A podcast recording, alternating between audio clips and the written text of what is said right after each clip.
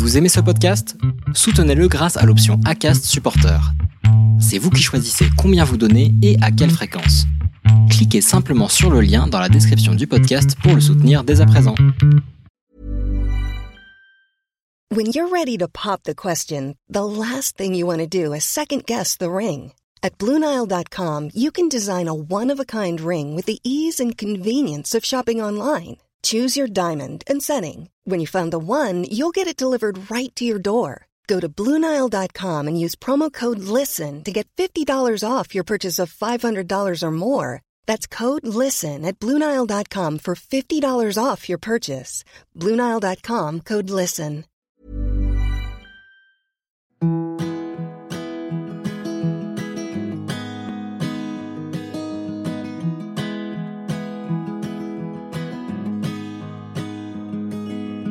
I'll be right behind you, Josephine. I won't leave you waiting in between. And the Je vous souhaite la bienvenue sur le podcast Les enfants vont bien. Ici, vous entendrez parler de PMA à l'étranger, de GPA, de conception artisanale, d'adoption et de bien d'autres termes qui accompagnent la conception de nos familles. Vous entendrez aussi, et surtout, des familles homoparentales, coparentales, monoparentales par choix ou de fait, adoptantes, nous raconter leur parcours extraordinaire, au sens littéral du terme, vers la parentalité. Parce qu'en France, le chemin est bien avancé mais n'est pas encore abouti, je vous propose d'écouter des témoignages de notre quotidien qui vont vous rassurer sur le fait que nos enfants vont bien. Vous écoutez l'épisode 50 de la saison 3 du podcast Les enfants vont bien. Le Canada, ce pays qui me fait rêver, ses paysages, ses grands espaces et sa qualité de vie, mais aussi son ouverture, son respect de l'enfant et du parent, ses accès à la parentalité, ses méthodes d'apprentissage et de pédagogie. Alors je sais, je sais que j'idéalise sûrement ce pays. Je sais qu'il a une face cachée qui n'est pas si jolie que ça. Mais j'ai tout de même bien l'impression que dans le cadre de nos familles, c'est un pays safe. Louise et Barbara sont arrivées au Canada un peu par hasard, mais n'en étaient pas à leur première expatriation. Elles se sont rencontrées à Dublin, au sein d'un groupe d'expats. Louise est française, Barbara espagnole. Lorsque le moment arrive de devoir choisir une nouvelle destination de vie, le Canada semble être celle qui remplirait le plus grand nombre de leurs critères. À l'époque, celui de pouvoir faire des enfants n'en était pas un. Et pourtant, au Canada, il leur aura suffi d'aller voir le médecin généraliste et de pousser la porte de la clinique de PMA la plus proche de chez elles, 15 minutes à pied, pour pouvoir concevoir leur petit Alba. 30 ans que la PMA est ouverte aux couples de femmes là-bas. Autant vous dire que c'est devenu très banal. Si banal et si simple que Louise et Barbara, qui avaient tout de même conscience de leur chance, n'avaient pas anticipé pour autant de se heurter aux difficultés de l'administration française pour pouvoir reconnaître Alba en France. Elles le prennent avec philosophie, chaque chose en son temps. Je vous laisse découvrir leur histoire et rêver de ce qui, je l'espère, sera l'avenir de la France. Je vous souhaite une bonne écoute. Bonjour Louise, Bonjour Constance. je te remercie beaucoup de t'être rendue disponible pour cet enregistrement. Ouais, bah, merci à toi. je t'en prie. On va dire que je suis rentrée dans la brèche. Quand tu m'as écrit pour me dire que tu avais fait un parcours au Canada et me proposer ton témoignage, je me suis dit waouh, là, ça, j'ai jamais, jamais enregistré. Et clairement, euh, c'est un autre monde pour nous. Alors même si en France, clairement, on commence à y accéder, à le toucher un tout petit peu du doigt. Bref, ton parcours m'intéressait énormément.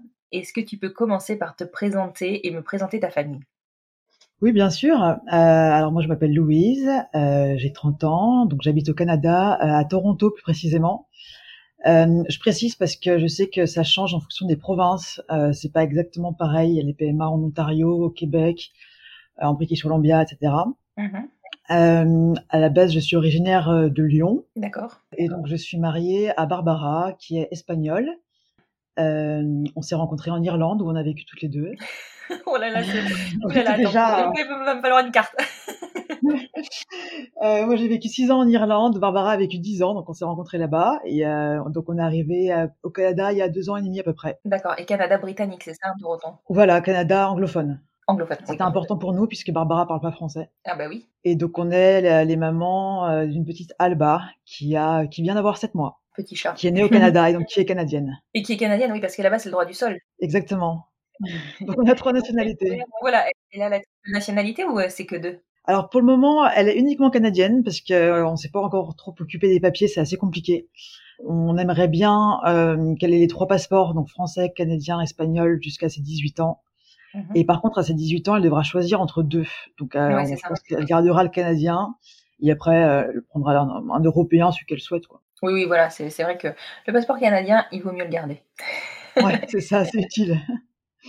Exactement, il est trop précieux celui-là. ouais, quand on voit à quel point c'est compliqué parfois de faire les papiers pour immigrer, etc. Bah, ça dit qu'elle a de la chance. Ouais, Clairement, clairement, cette petite Alba. Impeccable. Et alors, donc, tu m'as dit que vous vous étiez rencontrés en Irlande. Est-ce que tu peux me raconter votre rencontre? Exactement. Donc, euh, moi, j'ai fini mes études, en fait. Euh, j'ai fait ma dernière année à Dublin. Euh, j'ai commencé à travailler là-bas. Au bout de quelques années, je commençais à avoir un peu envie de rentrer. J'ai commencé à postuler même en plus sur des offres à Paris, etc. Et à ce moment-là, j'ai rencontré Barbara et je me suis dit, hm, arrête de postuler un peu, on, va voir comment ça se passe. Senti, tu l'as senti. ouais, je l'ai senti. ça se passait bien. Je me suis dit, bon, on va voir, euh, on va voir comment ça se passe. Et puis finalement, euh, bon, ça s'est super bien passé. Donc je suis restée à Dublin avec elle. On savait toutes les deux qu'on voulait pas faire notre vie à Dublin, qu'on était juste euh, là en fait passage. un passage. Mm-hmm. Euh, un passage assez long, hein, puisque Barbara, quand on est parti, ça faisait 10 ans, donc qu'elle était à Dublin. Moi, ça faisait 6. Mais euh, voilà, on savait toutes les deux que euh, on allait faire notre temps à Dublin, que c'était bien pour commencer un peu nos carrières, mais euh, qu'au bout d'un moment, on aurait envie de partir. Et vous étiez arrivé comment à Dublin? J'avais fini mes études, en fait, je faisais ma dernière année d'études là-bas. Et elle, elle était venue pour faire un an dans une association. D'accord. Payée, rémunérée. Parce qu'en fait, elle travaille dans une NGO, enfin ONG. D'accord. Elle travaille dans une ONG. Et donc, en fait, c'était un programme d'échange avec le une organisation en Espagne mm-hmm.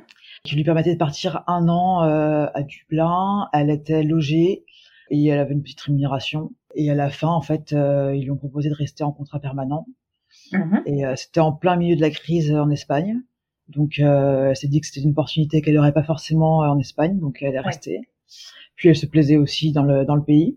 Et puis voilà, une chose en entraînant une autre, elle a grandi un petit peu dans l'organisation, elle est devenue manager, ça se passait bien, donc en fait elle est restée. Mhm. Et euh, c'est à ce moment-là qu'on s'est rencontrés. D'accord. Et donc du coup, bah, elle est restée. et donc, du coup, elle est, elle est, restée. Moi, j'ai changé de travail, mais je suis restée aussi à Dublin quelques années de plus. Mhm. Et euh, donc moi, j'avais commencé à travailler dans une toute petite euh, entreprise euh, française. On était 4 CDI, enfin vraiment, on était entre nous.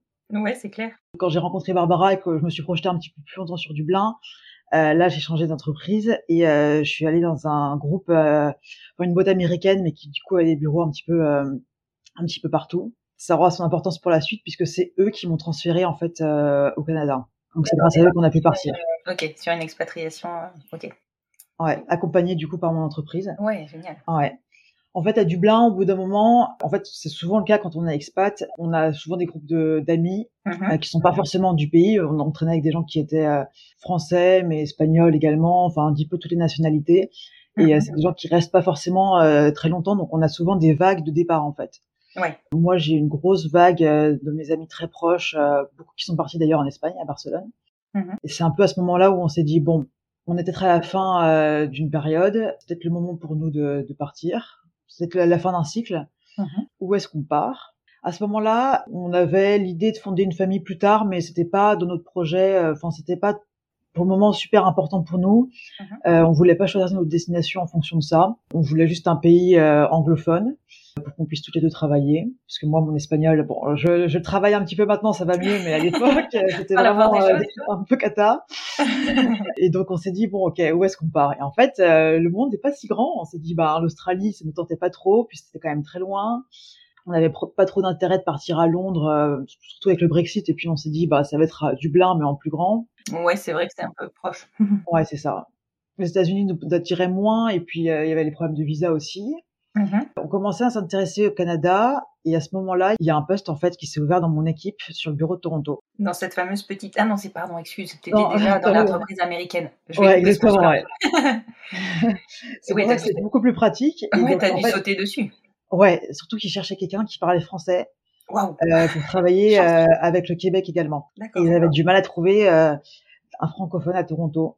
C'est un atout d'ailleurs euh, à Toronto de parler français, parce qu'il y a beaucoup d'entreprises qui cherchent des gens qui parlent à la fois anglais et français pour travailler à la fois avec euh, le Québec et euh, le reste du Canada. D'accord. Donc on s'est dit, bah, c'est peut-être un signe. Et donc on a foncé euh, enfin, sur l'occasion, sauté sur l'occasion plutôt. Bah oui, tu m'étonnes. J'ai euh, candidaté au sein de mon entreprise. Ils m'ont assez rapidement dit oui. Mais par contre, le process entre le process RH qui a été hyper long, enfin je pense que ça a mis à peu près six mois, et après le process d'immigration qui a été hyper long aussi, qui a mis aussi à peu près six sept mois. Il y a Waouh. eu euh, un peu plus d'un an en fait entre le moment où j'ai postulé et le moment où on est parti. D'accord. Je suis partie sous euh, la- un visa qui s'appelle la mobilité francophone, qui est en fait pour euh, les gens. En fait, ça, le but c'est de promouvoir la francophonie en dehors du Québec. Donc en fait, il Mhm. faut une offre d'emploi et parler français. D'accord.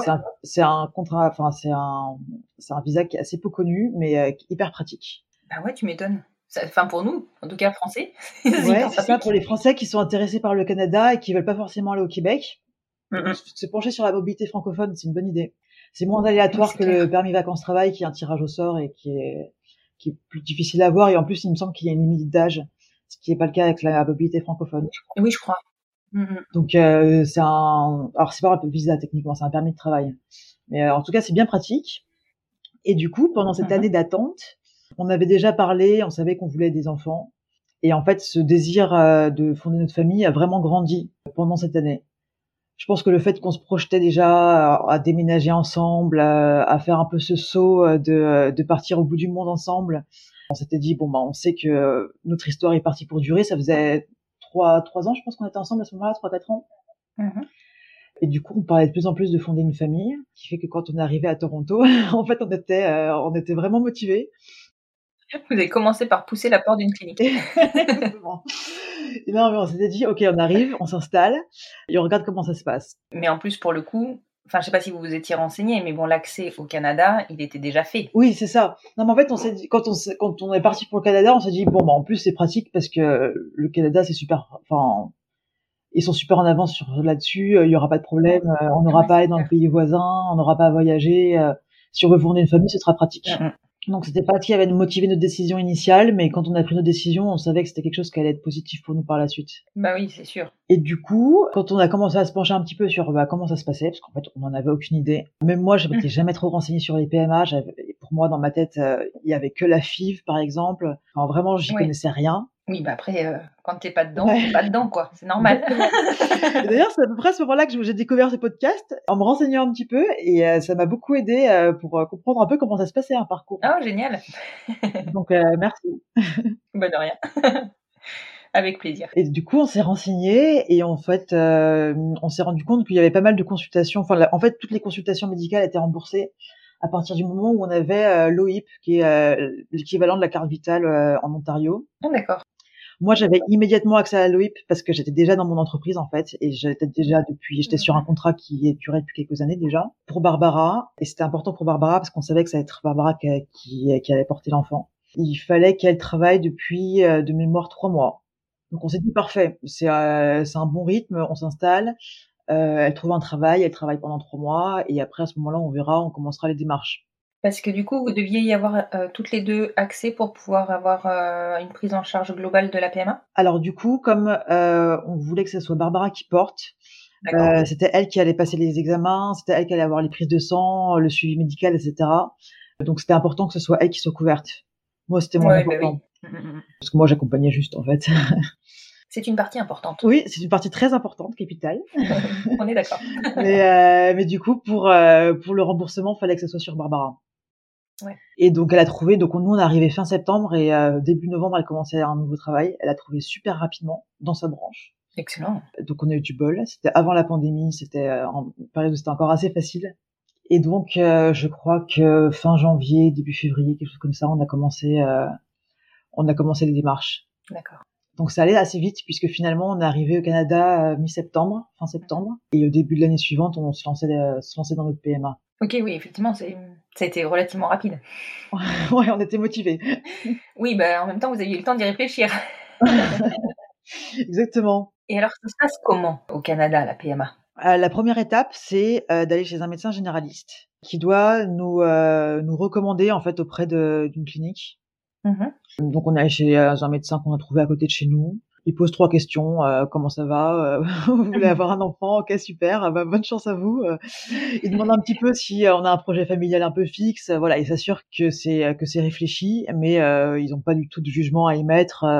par exemple, pour Barbara, ils lui ont juste demandé bon, est-ce que vous parce que Barbara allait sur ses 35 ans? Mmh il lui disait bon bah j'espère que vous faites pas ça par rapport à l'âge puisque vous avez encore le temps devant vous enfin vous n'avez pas besoin de vous presser ils ont juste validé la motivation. Ah, ils, ont été rassurants. Et puis après, ils ont dit, OK, bon, ben, bonne chance, super. Mmh Donc là, ils nous ont référé auprès de deux cliniques qui nous ont tous les deux rappelé assez rapidement sur Toronto. Donc euh, nous, c'est, on les a juste tapé sur Google. On a regardé un petit peu euh, ben, où elles étaient situées et puis les, euh, les avis Google c'est un mmh peu idiot, mais euh, ah non, non, c'est pas idiot. Il y en a une où euh, j'ai l'impression qu'ils étaient toujours en retard pour leur rendez-vous et les autres, ça allait. Donc on a pris euh, la clinique qui était à l'heure et qui était en plus, qui avait le gros avantage d'être à 20 minutes à pied de chez nous. Ah oui, non mais c'est pas un avantage à ce rythme-là, à ce stade-là. Ouais, c'était luxe pour nous parce qu'on savait qu'on allait devoir faire pas mal d'allers-retours. Bah ouais. Et c'est vrai que c'était juste à côté, quoi. Donc ça, c'était super. C'est un peu le rêve hein, pour nous françaises, euh, parce que même si euh, on a souvent maintenant on a les sécos, mais des fois les sécos ils sont quand même à une heure et demie de route, quoi.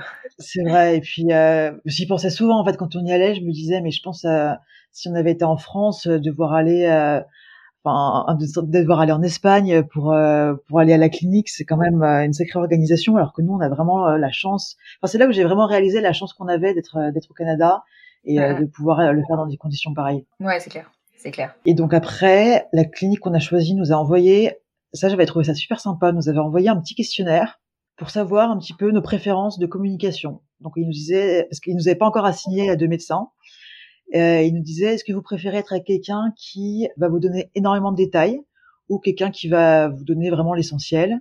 Est-ce que vous préférez être quelqu'un euh, être euh, avec quelqu'un qui euh, va vous euh, recommander, euh, enfin, on va vous diriger un petit peu vers un choix ou euh, vers quelqu'un qui va juste vous donner des informations et va vous laisser choisir. Est-ce que vous préférez être quelqu'un qui met les formes ou quelqu'un qui est plus direct? Enfin, vraiment, c'était un peu comme un peu comme sur Tinder. Où on donnait un petit peu de préférences et après, ils nous avaient envoyé un mail en disant on a trouvé votre médecin. Excellent. C'était là super. J'avais trouvé ça assez sympa comme approche. Mais ouais, c'est clair. En fait, tu choisis les critères de ton médecin avant de choisir les critères de ton donneur. ouais, exactement. Ouais. Ça commençait euh, dès le début. Mm. Donc ils nous ont assigné euh, un médecin qui était super, avec qui on s'est très bien entendu. Comme quoi ça fonctionne leur, leur questionnaire. Comme ça a fonctionné. Je sais pas si c'est grâce au questionnaire, mais en tout cas c'était très bien. Et donc on a eu notre premier rendez-vous, euh, bah, je crois fin février début mars 2020. Et c'est là où on a eu de la chance, c'est que du coup, euh, on a fait le rendez-vous. Donc premier rendez-vous euh, où on a expliqué notre parcours, où on a expliqué que c'était Barbara qui allait porter euh, le notre bébé. Mm-hmm. Enfin, si on, si on, enfin, on souhaitait que ce soit Barbara. Après, bien sûr, on savait pas encore. Fallait qu'on fasse des tests, etc. Mais notre préférence. Mm-hmm. Moi, à ce moment-là, en fait, j'ai un syndrome d'ovaire polycystique, donc je prenais la pilule. Donc on a décidé de faire les tests uniquement à Barbara puisqu'ils ont dit que ça servait un petit peu à rien de faire des tests sur quelqu'un qui prenait la pilule, on n'allait pas pouvoir voir grand chose. Donc on s'est dit bon, on, teste Barbara. Euh, si les tests sont positifs, on continue avec Barbara et puis si euh, sinon on avisera. Et qu'est-ce qui a fait que votre choix s'est porté sur Barbara? Plusieurs choses. Alors moi, j'ai pas trop sûr de vouloir être enceinte. Mhm. Barbara, elle, avait vraiment le désir d'être enceinte. Assez naturellement, euh, on s'était plus dit que ce serait elle. Et puis Barbara a 5 ans de plus que moi aussi. Donc on s'est dit que euh, si on veut plusieurs enfants, ben, ce serait peut-être plus naturel qu'elle commence et que j'y aille après. Mm-hmm. Que je porte le deuxième. Donc moi j'étais contente que de pouvoir observer de près une grossesse. Bah oui. et puis euh, elle, elle se sentait, elle se sentait de le faire. Euh, elle avait vraiment envie d'être enceinte, donc ça nous a paru, donc ça nous a paru naturel. Ouais. ouais. Et donc on s'est tourné vers ce qui s'appelle IUI en anglais, donc c'est l'insémination. D'accord. On avait pensé un petit peu à la repas à un moment, finalement, ça nous paraissait quand même vraiment médicalisé, enfin trop médicalisé pour ce qu'on recherchait, Mhm. plus cher parce que c'était c'était pas remboursé alors que euh, la UI était complètement remboursée. D'accord. Et puis euh, moi, ça me dérangeait pas de pas avoir euh, ni les gènes du bébé ni le porter. Enfin, c'était pas du tout. euh, je savais que j'allais me sentir maman quand même, Ah, euh, donc c'était pas du tout euh, quelque chose qui nous dérangeait de passer par euh, par l'insémination. D'accord. Et donc, ils vous ont fait faire, enfin, ils ont fait faire les tests à Barbara. Ouais.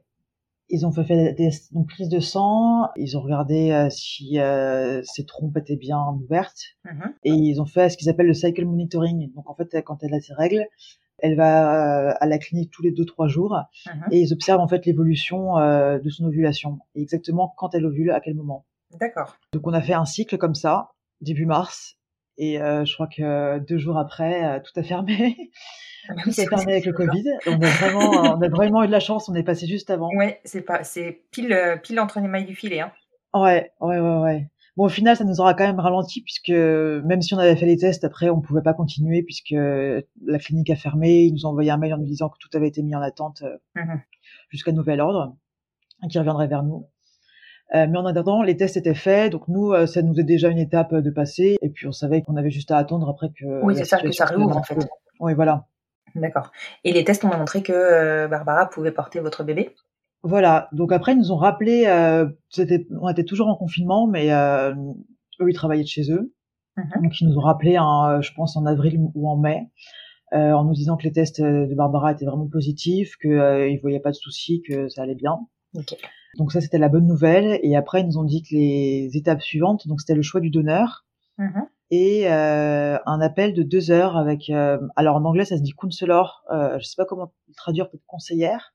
Ouais. C'est pas une psy, mais euh, c'est quelqu'un euh, qui va nous guider un petit peu sur euh, des problématiques liées à la PMA. Un peu votre référent, quoi. Ouais, ça c'est obligatoire pour toutes les personnes qui font des PMA au Canada, que ce soit les couples euh, hétéros, homosexuels, enfin c'est euh, c'est pour tout le monde. Mhm. Et c'est le seul truc qui euh, qui était euh, qui était pas remboursé. C'est le seul rendez-vous qui n'était pas remboursé, Ok. Mais c'est obligatoire. mais c'est obligatoire. Ok. Donc, euh, on a booké ce rendez-vous euh, début juin. Donc là, ça faisait déjà six mois qu'on était en parcours avec la- du coup l'attente, euh, bah oui, l'attente Covid au milieu. Euh, et entre temps, la clinique nous a envoyé euh, trois banques de sperme, trois sites internet de banques de sperme aux États-Unis. D'accord. Parce que au Canada, alors il me semble que c'est la même chose en France, les donneurs ne sont pas rémunérés Oui, tout à et fait. du coup, il y a très très peu de donneurs canadiens. Mhm. Donc euh, ils travaillent, ils ont l'habitude de travailler, ils travaillent même plus avec les banques euh, canadiennes, ils travaillent directement avec les banques américaines. Bah en même temps, s'ils sont sûrs d'avoir du stock, c'est peut-être le plus simple. Oui, voilà, c'est ça. C'est plus simple. En plus, ils ont, euh, ça fait un moment qu'ils travaillent ensemble, donc euh, ils ont déjà leur, leur circuit.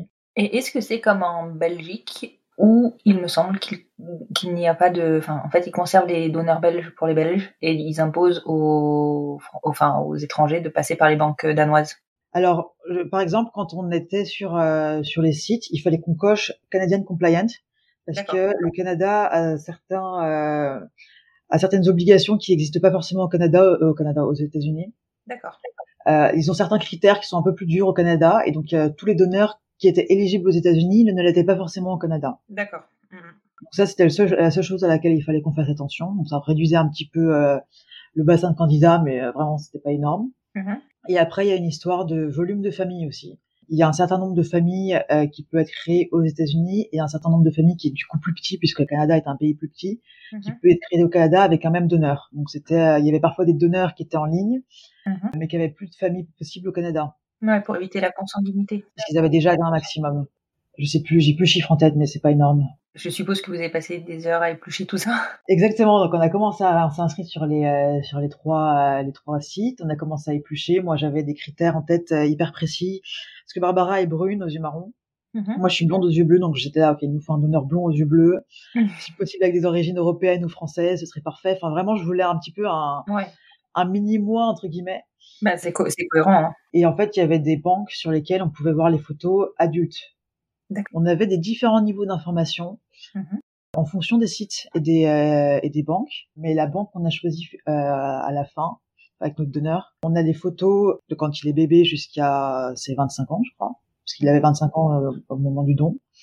euh, un dossier médical complet, euh, des informations sur ses parents, ses grands-parents, ses sœurs, ses enfin, frères et sœurs. Il a écrit une lettre, Mhm. on a pu lire, on connaît ses goûts, ses lectures, ce qu'il aime écouter comme musique, quelle est une journée, euh, une bonne journée pour lui, enfin une journée parfaite, euh, etc. Mhm. Donc moi au début j'étais dans mon truc, ok, euh, un donneur blond aux yeux bleus, etc. Quand on a commencé à se lancer dans le, la recherche du donneur, peu de temps après, on a eu ce rendez-vous avec euh, le consuleur, Mhm. enfin la consuleur, une femme, et elle nous a demandé, ok, est-ce que vous avez commencé un petit peu à regarder le donneur? Et euh, donc moi je lui ai dit euh, que un petit peu mes critères, enfin nos critères. Et elle nous a dit attention, euh, le donneur que vous allez choisir, plus tard votre enfant va vous demander pourquoi est-ce que vous avez choisi ce donneur. Et ça va être une réponse euh, qui va être très importante en fait pour votre enfant. Et si vous répondez, euh, on a choisi un donneur parce qu'il était euh, blond aux yeux bleus, c'est pas une raison, enfin c'est pas une raison qui va le satisfaire. Ouais. Il va falloir trouver des réponses un peu plus profondes et à réfléchir à pourquoi est-ce que vous prenez ce donneur plutôt qu'un autre. C'est pas, on n'est pas au supermarché, euh, voilà. Oui. Et c'est vrai qu'en fait ça, ça nous a énormément aidé par la suite. Et en fait, on a pris un donneur, bon, qui a rien à voir avec mes, mes traits physiques. Mais en fait, quand on a lu sa, sa, sa, sa lettre, bah, sa lettre nous a touchés. Quand on a lu un petit peu sa description, ce qu'il aimait faire, etc., c'est des choses dans lesquelles on s'est retrouvés. D'accord. Et ce qu'elle nous a dit également, c'est est-ce que vous voulez prendre le même donneur pour l'ensemble de vos enfants, Oui, important. si vous en voulez plus d'un Mhm. Et est-ce que ça va être Barbara qui va porter tous les enfants? Et en fait, comme on s'est dit, bah, peut-être que je porterai le deuxième ou le troisième, enfin, on sait pas. Mhm. Ça servait à, enfin, et qu'on on s'est dit, ce serait en effet bien d'avoir le même donneur. Ouais. Et ça aussi, on était un petit peu aiguillés par, euh, par la conseillère. Mhm. On s'est dit, bah, en fait, ça sert à rien de partir sur un donneur qui a exactement mes caractéristiques physiques, parce que ça aura rien, enfin, le donneur aurait rien en rapport après plus tard avec, avec Barbara. Avec Barbara. Mhm. Donc on s'est dit ok, on s'arrête pas sur le physique. Bon bien sûr il faut que sur les photos euh, on ait une affinité quand même physique euh, avec euh, le donneur. Hein, c'est quand même 50% euh, du DNA, de l'ADN de notre enfant. Euh, mais euh, c'est vrai qu'on s'est beaucoup plus attaché sur euh, sur sur ce qu'il aimait faire, euh, sur euh, ses, ses appétences, etc. Et euh, du coup, euh, enfin j'adore notre donneur en fait. Je suis très en paix avec euh, notre donneur. Je trouve qu'on a trouvé l'impression que c'est quelqu'un de super. Mhm. Et c'est vrai qu'aussi la question de garder le même donneur si on veut avoir plusieurs enfants par la suite, Mhm. on s'est dit que c'était bien dans la mesure où on souhaitait avoir un donneur non anonyme, D'accord. c'est-à-dire que euh, nos enfants puissent, euh, à leurs 18 ans, nous contacter. On s'est dit, ben, avec un même donneur, les enfants auront la même expérience. Si euh, l'ensemble des enfants souhaitent contacter le donneur, au moins, si le donneur est nul, enfin, est, est pas sympa, euh, est froid, etc., ne veut pas de- ne veut pas leur parler, ben au moins ils, ils auront la même expérience, ils pourront partager ça Mhm. euh, et se soutenir. Et au contraire, si le donneur est super, euh, qu'ils vont boire un café, etc., ils pourront également partager ça. Et donc on s'est dit que ce serait bien qu'on ait le, le même donneur. Mhm. C'est un petit peu ce qui a ce qui a aiguillé notre euh, notre décision. Mm, mm, mm. Oui, oui, mais ça se comprend complètement. C'est vrai que euh, c'est même, je pense que pour eux, c'est pas mal de se retrouver tous, enfin, tu vois, de vivre la même expérience, de ne Ouais, pas se sentir, euh, parce que imagine, il y en a un qui euh, qui a un donneur qui est super cool, euh, un autre, le donneur veut pas du tout de contact. Exactement. Ouais, c'est plus difficile. Ouais, ça s'entend, hein, vraiment, ça s'entend. Après, euh, bon, chaque choix, enfin, chacun fait ses choix, mais je comprends ton, ton raisonnement. Oui, et après on fait comme on peut. Euh, nous, je sais qu'on Exactement. a du coup, euh, on a stocké un peu de notre donneur après que Barbara soit tombée enceinte. On espère que ce sera suffisant pour la, la suite de la descendance. Mm. Après, si on a plus de stock, on a plus de stock. Alors je sais que quand il y a déjà un bébé fait dans une famille, ils peuvent recontacter le donneur en disant euh, que la famille souhaite euh, re- le réutiliser.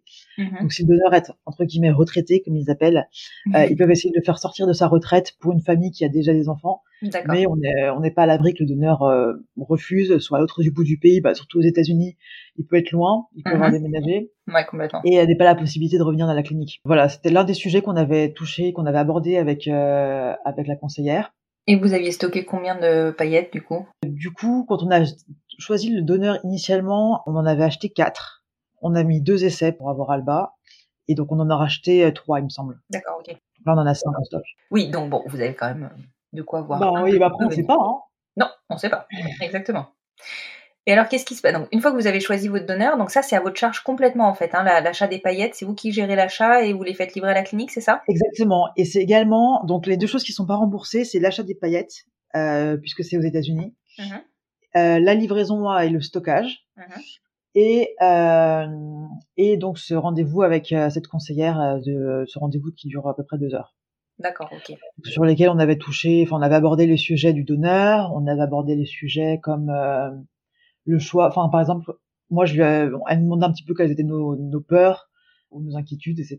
Et moi il y a un truc qui me faisait peur, je sais pas pourquoi, c'était la, la fête des pères à l'école. Ah oui. J'avais peur que euh, un jour euh, elle aille à l'école et qu'elle revienne en larmes en disant on a fait la fête des pères. Euh, j'ai- enfin elle, je savais pas que c'était une fille à l'époque. Oui, oui. qu'il ou elle revienne en larmes en disant euh, j'ai pas de papa.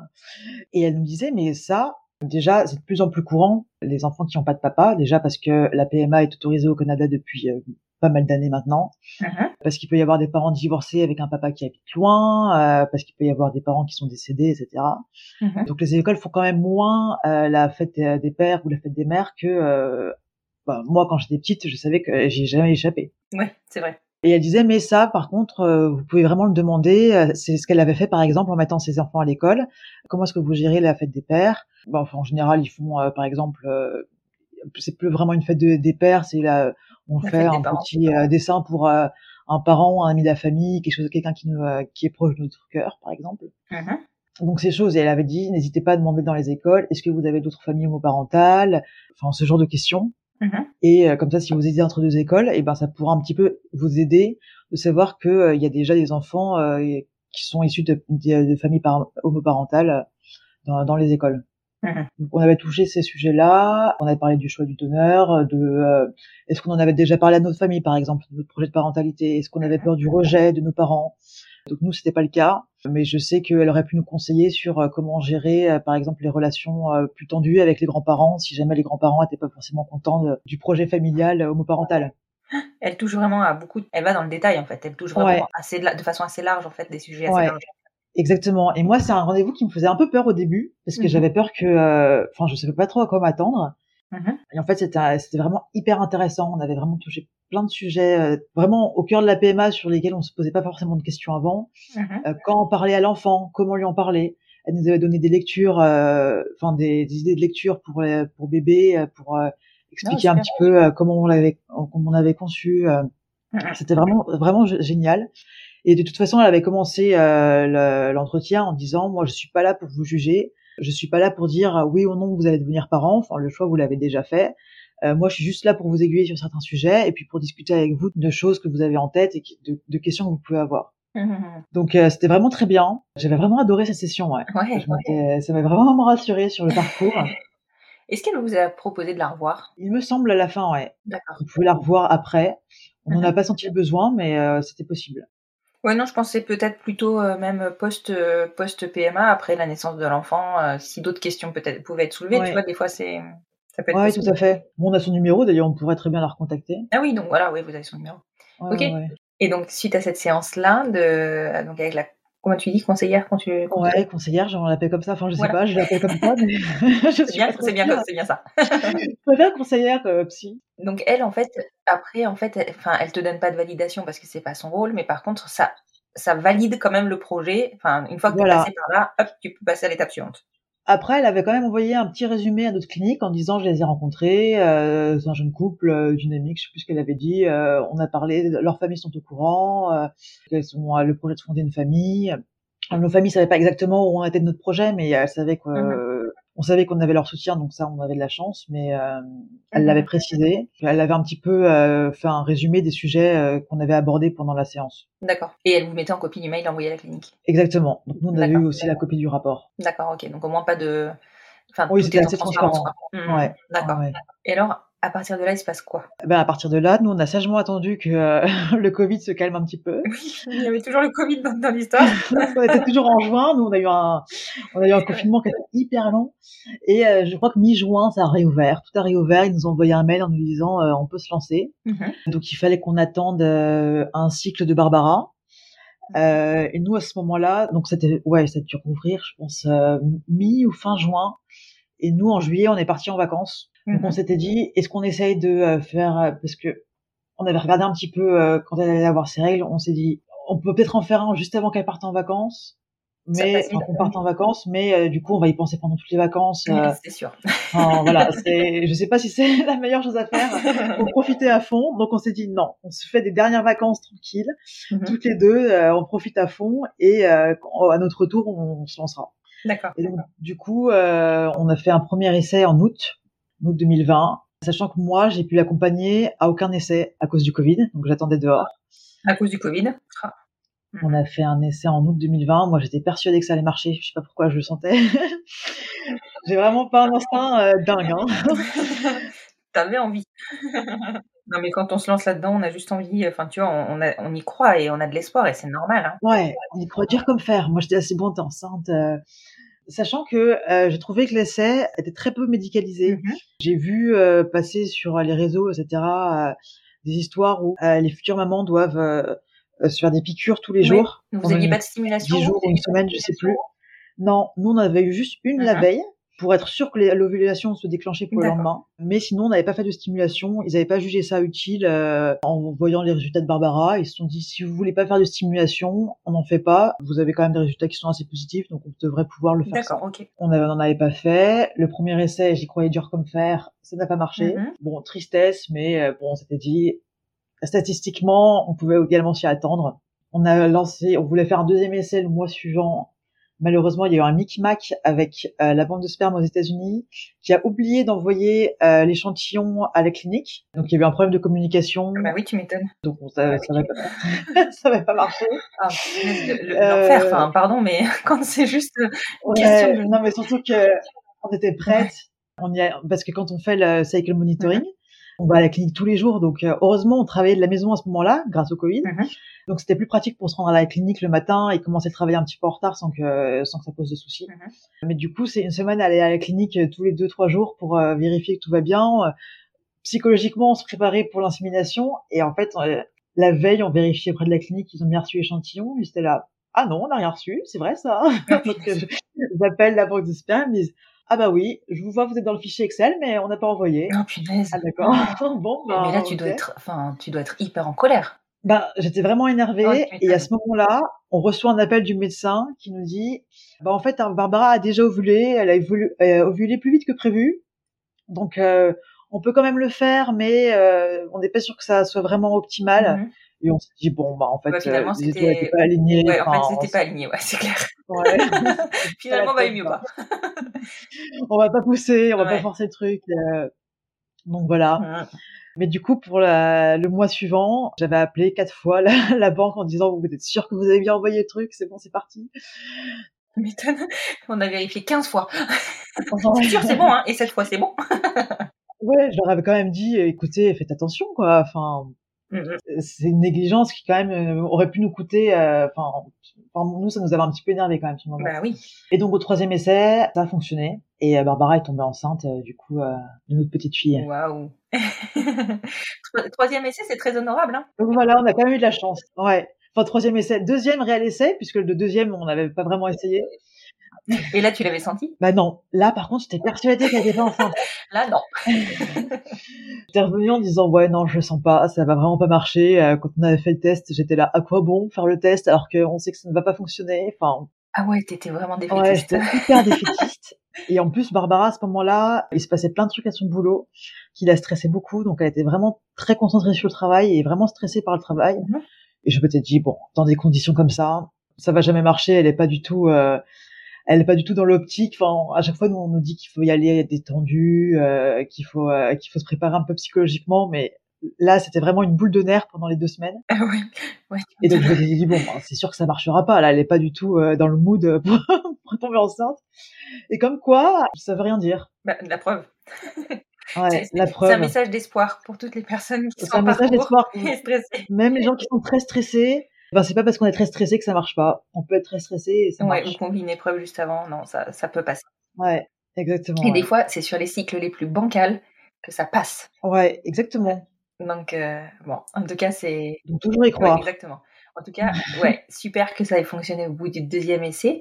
Et alors, est-ce que tu peux me raconter comment ça se passe une prise en charge, la prise en charge d'une grossesse euh, au Canada? C'est, je suppose que c'est complètement différent de l'Europe. Ouais, alors euh, Au début, jusqu'à la fin du premier trimestre, on est resté avec notre clinique. Mhm. Ah oui, ils, font la ils font première écho à grossesse. 9 semaines. D'accord. Ils font le début du suivi de grossesse, ouais. Jusqu'à jusqu'au moment où la grossesse passe en grossesse en confirmée entre guillemets, c'est-à-dire le passage euh, de la première de, l'écho T1. D'accord. Donc on a fait une écho à 9 semaines avec eux, écho, écho de datation, mais du coup on savait exactement euh, la date, Mhm.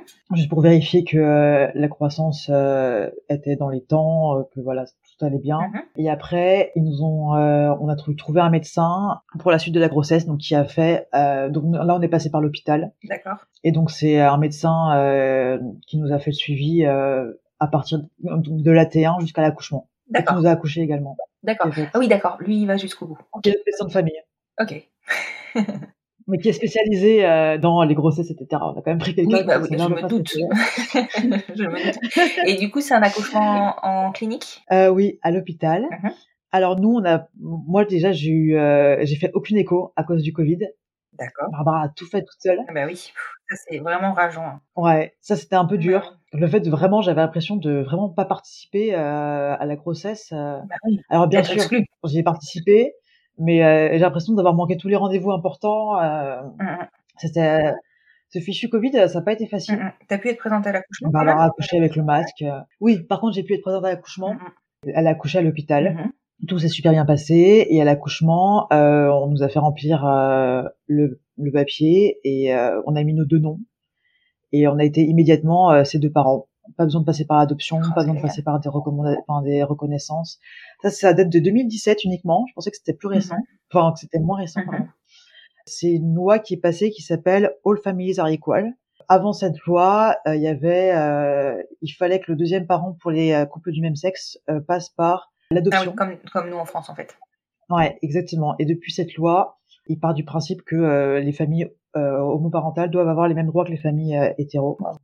Et donc plus besoin de reconnaissance, plus besoin d'accouchement, plus besoin d'accoucher, mais plus besoin d'adoption, etc. Donc euh, été directement considérée comme euh, la maman euh, de d'Alba. Et oui, t'as même pas besoin d'aller à l'état civil, ça se fait. Enfin, si, je suppose que tu vas le déclarer le bébé. On l'a fait en ligne. Ouais. En ligne. le Canada est tellement en avance sur nous. Ouais. On a tout fait en ligne depuis notre canapé, ce qui était quand même bien Ah, pratique. excellent. Et on a reçu euh, tout euh, quelques semaines plus tard. Donc ça, c'est vraiment génial. Et euh, j'ai appelé après en France pour euh, déclarer Alba, mais vraiment, vraiment euh, innocemment, en disant ça va être super simple. Bah, tu venais d'une- d'un pays où tout était simple. Ouais, c'est ça, j'avais oublié à quel point en fait c'est pas partout pareil. Et ils m'ont dit euh, qui est le papa? Et j'étais là, ah non, c'est une maman. Ah, et euh, du coup, euh, qui l'a porté? Euh, Bah c'est l'autre maman. D'accord, donc elle est française? Ah non, elle est espagnole. Ah d'accord, donc en fait euh, Alba est pas forcément française là. ah bon? Donc du coup, pour que Alba ait un passeport français, c'est un peu plus compliqué. Il faut qu'on fasse reconnaître notre mariage d'abord, parce qu'on s'est marié au Canada Ah oui, d'accord, ok. pour faire reconnaître le mariage, il nous faut un papier du coup, de l'Espagne qui est un acte de naissance plurilingue de Barbara que on galère à avoir. Mhm. Donc il faut d'abord qu'on arrive à faire reconnaître le mariage, ce qui est déjà une bataille. Ensuite, euh, on va pouvoir faire un dossier qu'on va envoyer à Nantes euh, au procureur qui s'occupe de ça Mhm. et euh, qui après devrait valider ou non euh, le fait que je sois bien la maman d'Alba et que du coup Alba est bien française. A priori, puisque la loi sur la PMA est passée en France, ça devrait pas poser de soucis. Non, ça devrait être plus simple qu'avant. Ça devrait être plus simple, ouais. Mais effectivement, ça passe par Nantes et c'est un jugement différent en fait. Ouais, c'est ça. Mhm, D'accord. Alors que j'ai une copine française euh, qui a accouché euh, d'un petit garçon euh, dix jours avant nous et le petit garçon a eu le passeport français en trois semaines. J'étais là, ah la Ouais, mais elle a pas une femme espagnole. Ouais, c'est Voilà. Écoute, en même temps, t'as multiplié les difficultés. ça. C'est vrai, on a quand même compliqué la vie. Non, mais c'est sûr que c'est, enfin, ces histoires d'administratif, ça finit toujours par se solutionner, hein, soyons clairs. Mais qu'est-ce que c'est prenant? Ouais, ça nous prend énormément de temps. Là déjà, on est dans les papiers pour la résidence permanente euh, au Ah oui, en Canada. plus tu gères ça. parce qu'on aimerait bien rester. Donc on s'est dit, ok, on fait d'abord la résidence permanente au Canada. C'est pas très grave, le passeport d'Alba attendra et après on se penchera là-dessus. Mais chaque chose en son temps. Mais surtout qu'Alba, techniquement, elle a un passeport et elle peut bouger. Enfin, tu vois. Oui, c'est ça. Là, on a passé, euh, on a passé deux mois et demi en France et en Espagne Mhm. pour euh, les fêtes de fin d'année. Et elle est rentrée en France sans problème. en Espagne, pareil, il y a pas de souci. Oui, voilà. Donc c'est pas comme si elle était sans papier entre guillemets. Oui, oui, oui. Elle a, elle a son petit passeport canadien et bientôt elle va avoir le- l'espagnol du coup parce que pour l'Espagne c'est plus simple. Évidemment. Mais voilà, c'est toujours euh, moi qui suis pas très papier. Euh, là, c'est vrai que je me suis mise dans une situation où je me suis pas facilité la tâche. Ouais, ouais, ouais, bah, je comprends. Mais en même temps, l'amour hein, n'a pas de frontières, j'ai envie de dire. Exactement. Bah, écoute, en tout cas, je te remercie beaucoup. C'était une sacrée expérience, euh, cette euh, PMA au Canada. Alors, une expérience simple, mais pour nous, euh, vu de l'extérieur, mais ça nous paraît être euh, exotique, tu vois.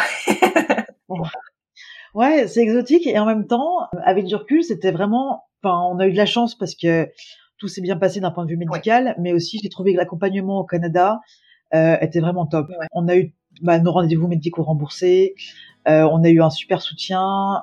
C'est quand même vraiment normalisé là-bas. Euh, moi, je me souviens quand Barbara était enceinte et qu'on faisait les boutiques ensemble, on me parlait toujours comme si j'étais la deuxième maman. Ah Et j'étais jamais la copine qui l'accompagnait en Oui, fait. c'était, c'était, ouais, acté, c'est, c'est Ouais. rentré dans les mœurs, quoi. Exactement. Et du coup, j'ai l'impression que là-bas, enfin, j'ai jamais eu de problème. Euh, bon, je dis à mon employeur, c'était génial. Enfin, j'étais pas la première en plus famille parentale dans mon Ah, bureau.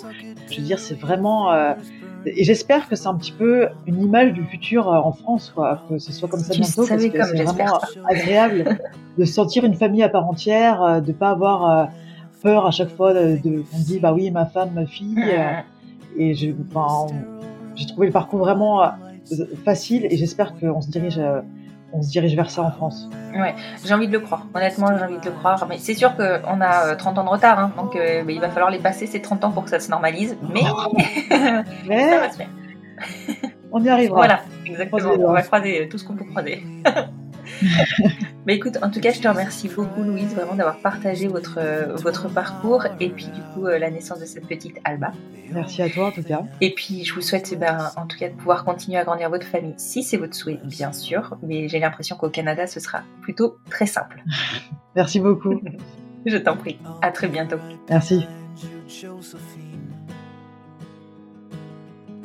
Louise m'a précisé, hors micro, qu'en Ontario, au Canada, il est possible de lister jusqu'à 4 parents sur l'acte de naissance de l'enfant si un accord écrit a été établi entre les parents, et qu'avec un arrêté de la Cour, 5 parents et plus peuvent y être indiqués. Vous pouvez choisir le titre de père, de mère ou de parent pour chaque parent. Leur conseillère leur avait aussi précisé qu'elles pouvaient choisir leur nom de famille et même en choisir un nouveau. Cette liberté qui est accordée aux familles de se construire librement est vraiment très enviable. Si cet épisode vous a plu, que vous pensez qu'il vaut le coup d'être partagé, surtout n'hésitez pas, c'est ainsi que je gagnerai en visibilité et que le podcast évidemment gagnera en visibilité. Si vous souhaitez soutenir le podcast, vous pouvez le noter sur votre plateforme d'écoute, sur Spotify essentiellement, et vous pouvez me laisser un petit commentaire. Je vous retrouve sur le compte Instagram du podcast, at les enfants vont bien podcast, pour continuer la discussion autour de cet accès à la parentalité au Canada, ou en commencer de nouvelles. Je vous dis à jeudi prochain pour un nouvel épisode du fil rouge du podcast Les enfants vont bien.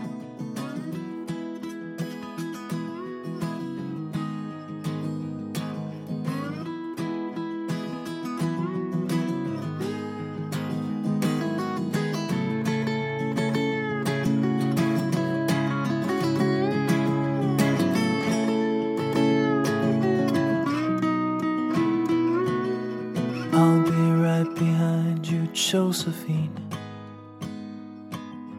Even when my soul's an amputee.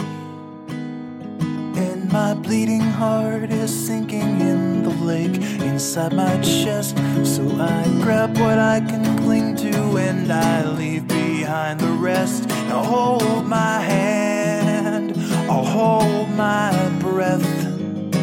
There's nothing in this world we really own. Jesus Christ, if you tore my heart out, the only thing I'd feel was less alone. Now hold my hand and take my breath and leave behind the things you'll never own. Jesus Christ, please tear my heart.